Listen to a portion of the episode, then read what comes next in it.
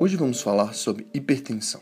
Qual é o valor ideal da pressão para ser atendido com o tratamento da pressão alta? Os valores mudaram?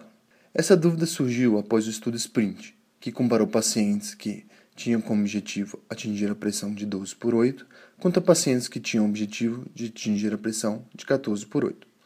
O estudo mostrou que pacientes que tiveram controle da pressão mais agressivo tiveram menos infarto e menos morte. Então, a referência de 14 por 8 mudou para 12 por 8? Não. Esse estudo selecionou apenas pacientes de alto risco, maiores de 50 anos, com a exclusão de pacientes com diabetes, rins policísticos e acidente vascular cerebral.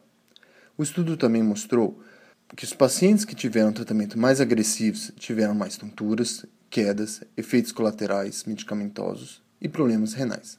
Qual a pressão ideal? Depende de indivíduo para indivíduo. Converse com seu médico se você é um paciente de baixo risco, moderado risco ou alto risco.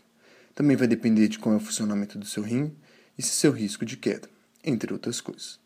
O acompanhamento de rotina com seu cardiologista é de fundamental importância para a definição de qual o melhor tratamento para você. Eu sou Henrique Braniço, cardiologista, e obrigado pela atenção.